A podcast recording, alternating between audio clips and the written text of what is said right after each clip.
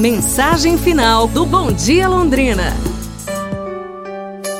Na mensagem final de hoje aqui no programa Bom Dia Londrina, eu vou contar para vocês a história de dois amigos.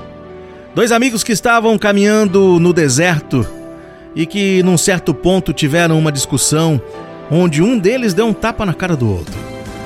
O rapaz que recebeu a bofetada ficou muito triste e, sem dizer nada, escreveu na areia: Hoje, meu melhor amigo me deu um tapa na cara.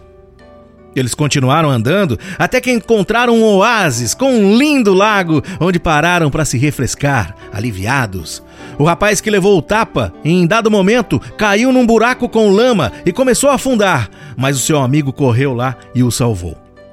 Depois que ele se recuperou do grande susto, do choque que ele teve, ele escreveu em uma pedra: Hoje, meu melhor amigo salvou a minha vida. Curioso, o amigo que bateu nele e que o salvou perguntou: Quando eu te dei um tapa, você escreveu na areia. Agora que eu te salvei, você escreveu numa pedra. Por que isso? O outro amigo então respondeu: Quando alguém nos machuca, devemos registrar na areia, onde os ventos do perdão podem apagá-lo. Mas quando alguém faz algo de bom para nós, aí sim devemos gravá-lo em pedra, onde nenhum vento pode apagá-lo. E você, ouvinte, está escrevendo mais na areia ou mais na pedra? Tchau, gente!